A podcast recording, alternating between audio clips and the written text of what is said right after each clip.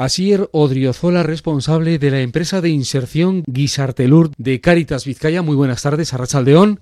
Hola, buenas tardes, Juanma. Una vez más con nosotros en este programa desde el área de empleo y economía solidaria de Caritas Vizcaya. ¿Nos haces una tarjeta de presentación de esta empresa de inserción Guisartelur? Sí, eh, Guisartelur nació a principios de 2019 eh, como un proyecto social, una empresa social. Eh, y a finales del 2020 ya eh, fue considerada empresa de inserción. en esencia, Guisartelur es una herramienta, un medio, bueno, pues para promover los procesos de inserción sociolaboral con personas en situación de vulnerabilidad, y mejorar bueno, pues la empleabilidad de las personas cuando retornen al mercado ordinario, ¿no? en capacidades que tienen que ver con, el área sociolaboral, con el área sociopersonal y con el área técnico-profesional. Y Guisartelur es una, bueno, es una empresa de inserción promovida por Caritas Vizcaya. Nuestra huerta está ubicada en el barrio Subiete de Gordesola. ¿Qué fases tiene la empresa de inserción? Porque podríamos empezar con la producción. Sí, sí, la producción es eh, una parte, eh, bueno, es eh, capital ¿no? de, la empresa y es alrededor de la cual pues giran muchas decisiones, ¿no? tanto de configuración de equipos como de visión comercial, visión también socioeducativa en el acompañamiento a través de los planes de empleo con las personas que están contratadas en inserción, con lo cual, bueno, pues eh, digamos que la producción marca mucho los tiempos y también eh, el propósito ¿no? de, hacia, hacia, aquello a lo que nos, a lo que nos encomendamos. De hecho, eh, tenemos la certificación ecológica desde el año 2020 y, y, eso pues orienta mucho el tipo de cultivo y el tipo de manejo de cultivo que implementamos y además, pues bueno, eh, siendo además un proyecto con ese ADN de Caritas Vizcaya, pues se da muchísima importancia a lo que tiene que ver con la dinamización de la economía local y también de, de, lo, de lo comunitario, ¿no? de tejer redes entre las personas pues para, para generar sinergias de autoapoyo y de, y de caminar juntos, ¿no? que es al final eh, de lo que se trata. Se trata de abrir procesos de selección para puestos de inserción laboral. Sí, sí. Eh, la semana pasada realizamos un proceso de selección para uno de los puestos eh, que necesitaba ser cubierto y esperamos que la persona se incorpore este mismo lunes para bueno pues para estar ya con el, resto del equipo y incorporarse a las tareas cotidianas de, de la huerta. ¿Y cuáles son las tareas cotidianas de la huerta? Bueno, pues son muchas, ¿no? Y dependen mucho de, la estacionalidad de la propia huerta, ¿no? Pero ahora, si nos centramos un poco en el momento actual, pues eh, la preparación de semilleros juega un papel importante eh, de cara a preparar esa producción de verano, especialmente en el cultivo de tomate, que se nos da bastante bien, creo, eh, con la experiencia acumulada y, también la observación ¿no? de, lo que hemos ido haciendo hasta ahora, pues de esas variedades de tomate que hemos ido afianzando y, estableciendo ya de forma casi definitiva en, la huerta. Y si nos queda tiempo, también hacemos un poco de semillero de, de pimiento, de calabacín, pero básicamente de tomate. Y luego continuamos plantando eh, nuevos lotes de, crucíferas, de coles al aire libre e intentando también llenar los invernaderos eh, todo lo que se pueda porque es cultivo protegido y es cultivo que aseguramos eh, su consecución de cara a la cosecha. ¿Cómo se va realizando ese proceso? Bueno, nosotros hacemos primero una reserva previa de planta el año anterior al vivero local y en base a ella, pues cada dos semanas hacemos un pedido. ¿no? Tenemos más o menos ya prevista eh, la plantación que necesitamos de cara a las necesidades de comercialización y, también eh, de mínima merma eh, y a partir de ahí pues siendo el enfoque ecológico, siempre tenemos mucho en cuenta pues, la rotación de los cultivos dependiendo de las parcelas de la huerta. para que la tierra pues se vaya enriqueciendo ¿no? con diferentes familias. ¿Qué otros cultivos en estos momentos? Pues además de las crucíferas coles, bueno, pues que ahí tienes toda la gama, desde la colombarda, coliflor, brócoli romanescu, cale. Eh, también eh, está en marcha y está en proceso dos leguminosas estrella de esta etapa, de esta época, pero que fructificarán en, primavera, entre principios y, mediados, que son el haba y el guisante. Tenemos dos tipos de guisante, que es el guisante tirabeque, que, que, se cocina escaldado y se come con la vaina incluida cuando el grano es pequeño, y el guisante mm, hondo, creo que se llama, el convencional, el, el que tiene flor blanca, el tirabeque tiene flor morada. ¿Algún aspecto relacionado también con Zaya? Pues sí, sí, eh, actualmente es un municipio de actualidad en nuestra, en nuestra andadura porque bueno, surgió la posibilidad de aprovechar el bambú que existe en el tramo de Videgorri que se encuentra entre la Herrera, mm, digamos, eh, ubicación perteneciente al municipio de Zaya, y Balmaseda. Y hay una zona pues de bambús muy vigorosos y bueno pedimos eh, autorización al ayuntamiento de Zaya y nos la concedió. Y, siempre quería, habíamos querido dotarnos de cañas de bambú eh, como lo hacían los antiguos baserritarras, ¿no? Pues para consolidar las leguminosas, sobre todo la alubia y también la vaina, al aire libre. Y no solo por el montaje, sino también por la rentabilidad, porque hasta ahora, pues bueno, eh, hemos ido eh, realizando ese tutorado con malla y con estacas y es un proceso arduo también de colocación y luego económicamente es una inversión cada año bueno, significativa. ¿no? En esos momentos, ¿cuántas personas hay haciendo tarea en Guisartelur? Pues somos cuatro personas, cuatro personas. Estamos las dos personas que están contratadas en inserción. Se incorporará una de ellas que ocupará uno de los puestos la semana que viene. De la que hablábamos antes. efectivamente. y otras dos personas que somos los que acompañamos esos planes de, empleo, eh, tanto desde la huerta como desde el acompañamiento, digamos, más de, lo sociolaboral. Estamos, por un lado, mi compañero, que es el técnico de apoyo a la producción, y yo, el técnico de apoyo a la inserción. Y una vez se producen estos productos, llega el proceso de comercialización. Así es, así es. Eh, desde mm, eh, principios del 2020 yo creo que pusimos en marcha la página web y mm, o del 21. Ahora me pillas un poco fuera de juego, pero porque van pasando los años también y se pierde la referencia. Pero desde que tenemos la web, de alguna forma hemos automatizado la recepción de pedidos y también eh, digamos, la funcionalidad de cara a la clientela. ¿no?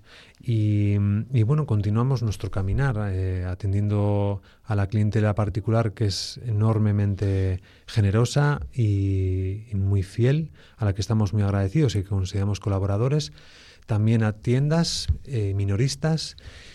Y, a colectividades cuando surge un pedido también. Además de todo esto, la comercialización también la realizamos a través de ferias, que el año pasado marcamos un hito interesante porque hemos estado presentes en varias ferias de encartaciones, pues en Güeñes, en, Carfés de Zaya, eh, seguimos en Gangas, en la de Gordesola, eh, y estuvimos por primera vez en Santo Tomás, en Bilbao, que fue algo para nosotros muy especial.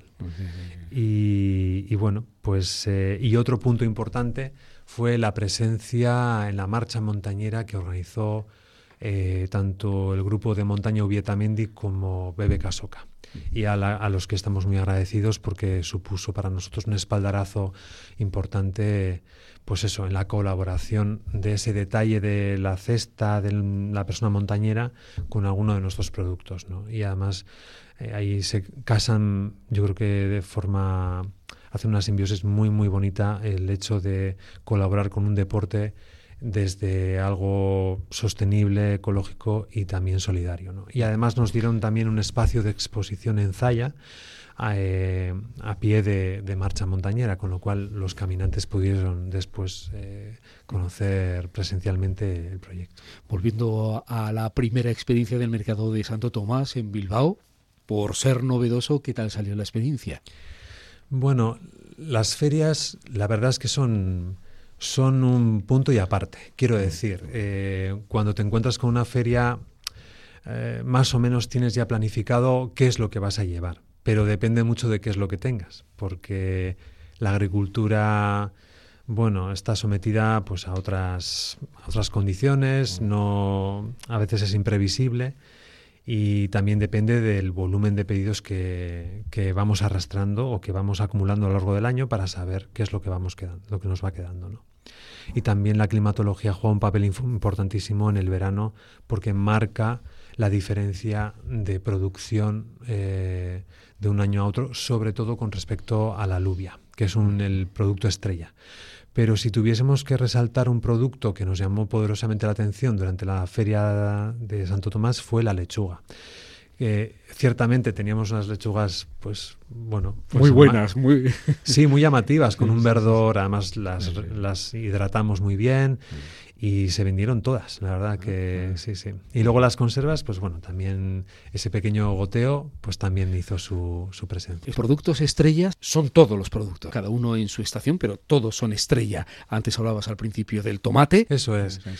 Puedes puedes categorizar un producto estrella por la facturación que haces, ¿no? Tienes ahí como un top ten y luego puedes hacerlo también por el feedback que te viene de tanto de las ferias como de la clientela fundamentalmente.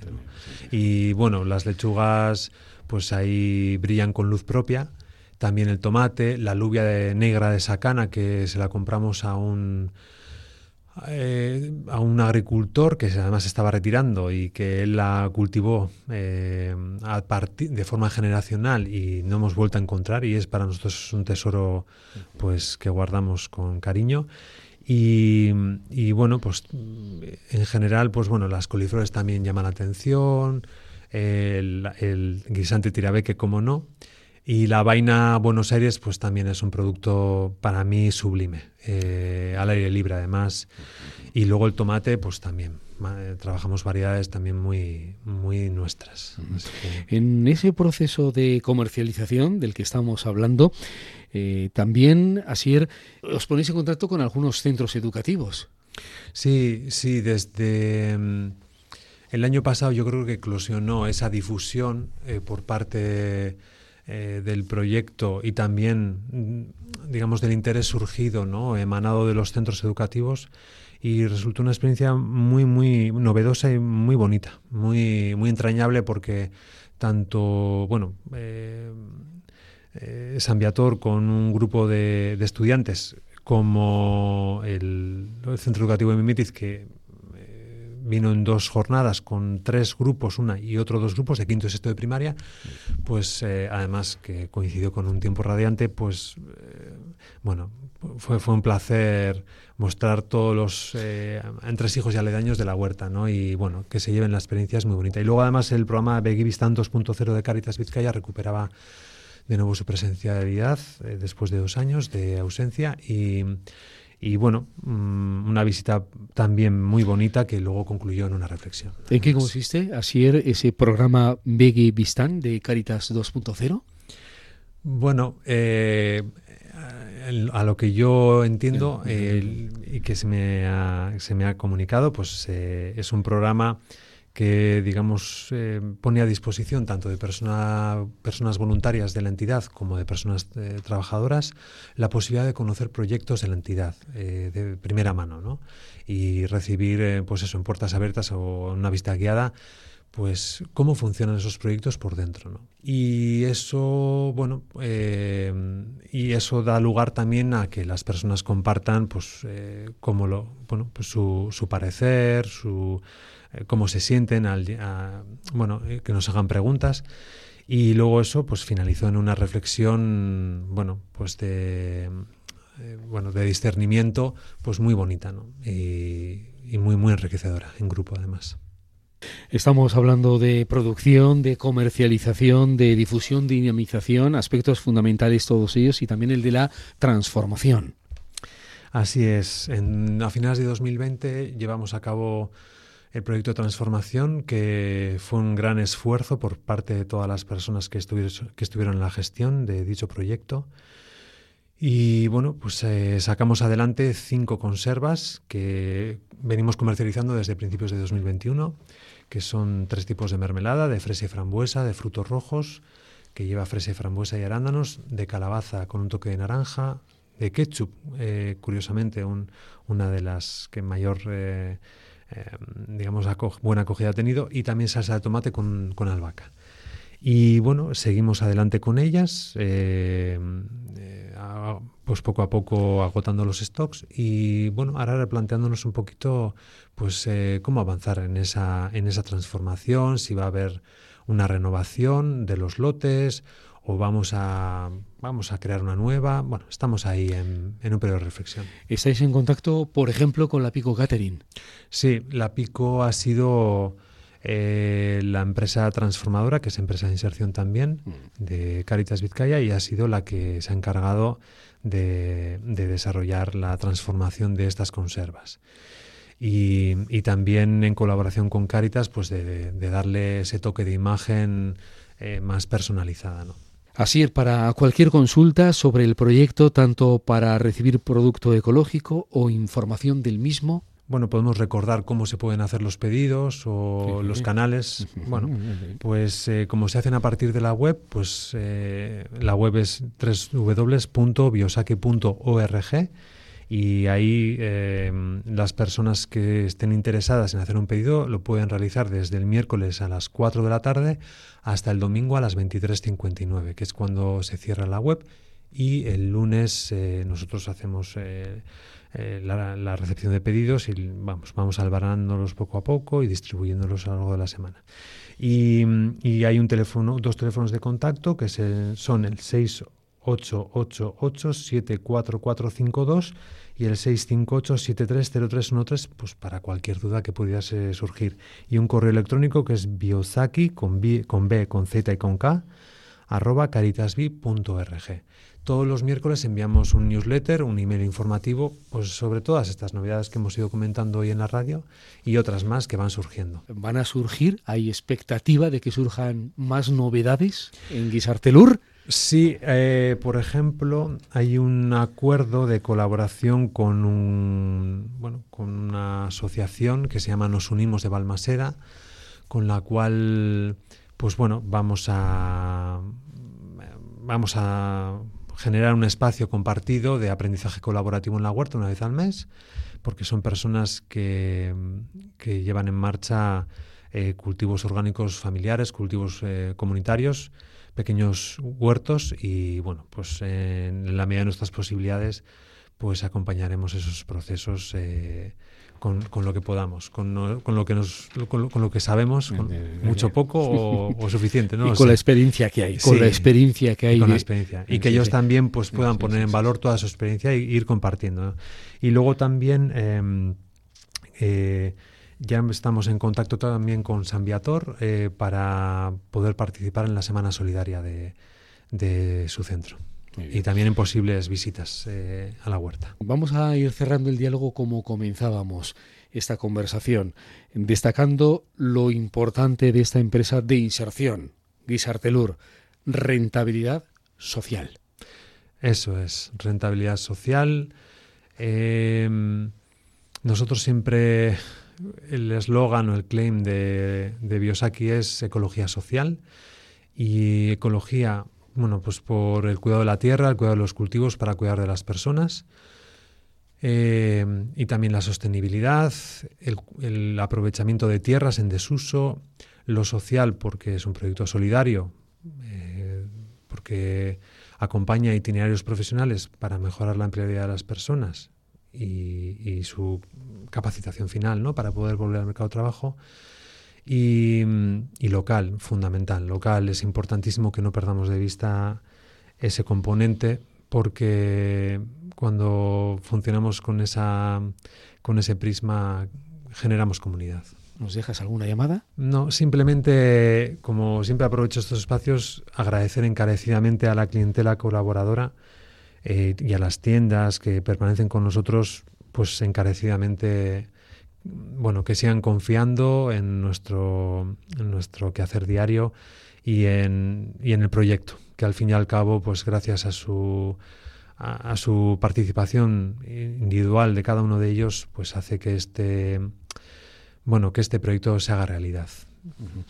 Asier Odriozola, responsable de la empresa de inserción Guisartelur, promovida por Caritas Vizcaya. Muchas gracias una vez más por haber estado en este programa y será hasta la próxima. Mucha suerte en la tarea y a seguir elaborando productos, cultivando productos en esta empresa de inserción. Buenas tardes, Arrachaldeón. Arrachaldeón, gracias, Juanma.